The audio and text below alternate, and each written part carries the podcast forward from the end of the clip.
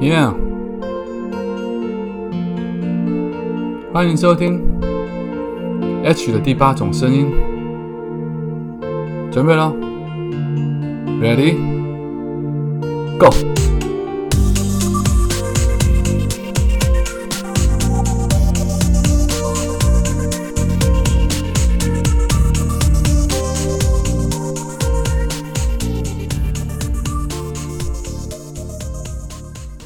Hello，大家好，欢迎大家再度回来收听 H 的第八种声音。早安、午安、晚安，不知道你现在人在哪里，不知道你身处地方现在是几点，所以我们用三种不同的时间问候语跟你们打声招呼。希望你可以有一个精彩的早上，或者是一个美好的下午，甚至是一个灿烂的夜晚。刚过完我的生日，所以其实是度过了蛮空白的一天。我没有去做特别的庆祝动作，因为原本是以为五十岁生日了，但考虑着。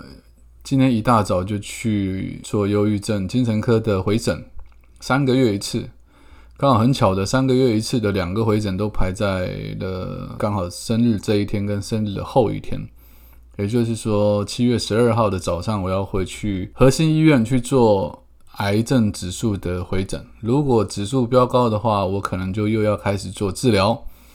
我的精神状态、我的睡眠时间，或者是我的活动力都会受到影响。当然，这一定也会影响到我的工作。所以你说在前一个晚上录音，或者是要做什么事情，包括什么庆祝活动啊，包括像是以前的生日可能会找很多人出来喝酒，好像变成都不是那么的有意义了。就如果明天可以拥有一个好的结果，我想我可以按照计划继续的往后去进行，因为还有蛮多事情想要去做的。那今天就大概跟大家讲两件事情就好，因为。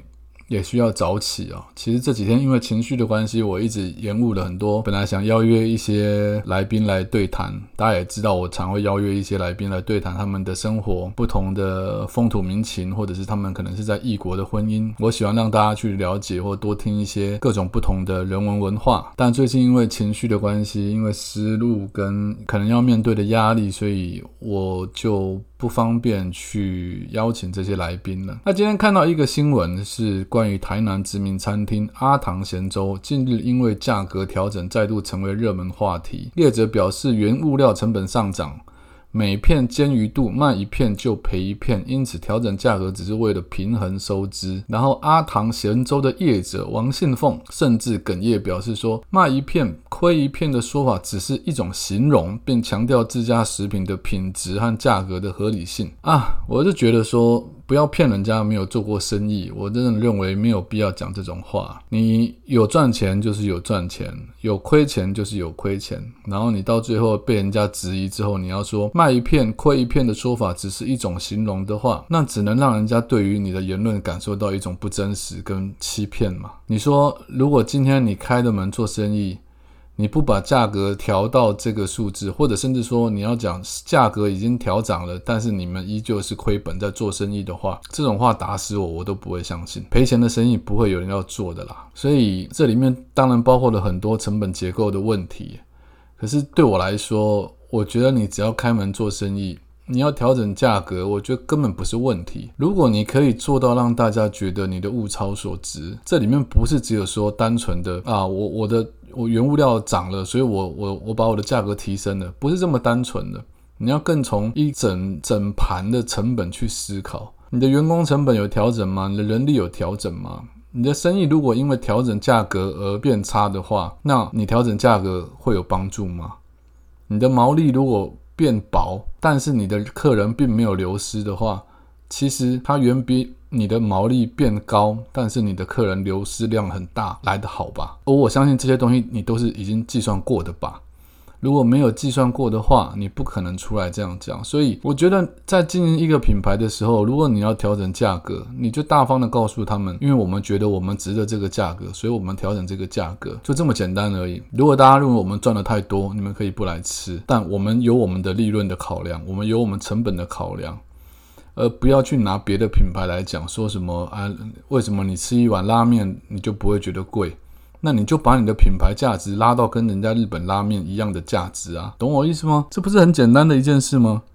就好像说一个男人在说，这女生都不爱我，为什么不爱我？因为他觉得我没有价值。那你就把你的价值哦，或者是说，为什么那些女生都爱那些洋男？我都爱那些从国外回来的，或者都爱那些高学历的。那为什么你不把自己的价值拉到某一种程度，跟他们有的匹敌呢？而要去讲说哦，因为因为他们的眼光都不够好，还是什么？如果要做出改变，你就要做出符合人家标准的改变。那如果人家要批评，那你就要吞得下批评的度量，并且适当的做出改变。如果你吞得下批评，你也做得出改变。那么这个调整价钱到最后，它就会只是一个大家知道说，OK，这就是你品牌在转型的一个过程而已，不需要因为这种事而哎，不会讲，我就是不懂，就是有些人没有必要说假话，你的公关处理真的是很有问题。然后今天就自己去看了一部电影，叫做是 See Hear Love，看不见听不见也爱你。好，那我必须说这部电影真的是出我意料之外的烂，嗯。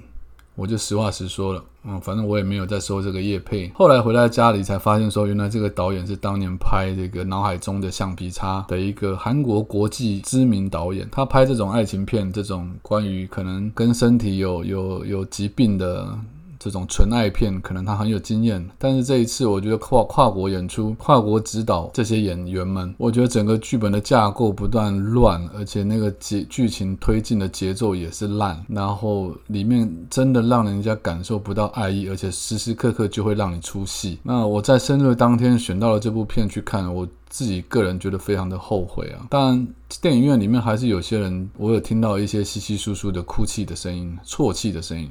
可能他们有感动了，可能他们有入戏的，但对我来讲，我觉得有太多地方可以吐槽了，但我就不一一讲了。可是我说过了，每一部电影、每个作品都是值得人家推崇的。我讲的只是我个人的感官，就是说这部电影可以做得更好，或者是说这部电影有很多不合理或者让人家出戏的地方。但是对于电影从业人员或者电影作品，我都是致上最高的敬意，因为我觉得要拍完一部作品，要完成一部好的东西是非常非常困难，并且花费金钱。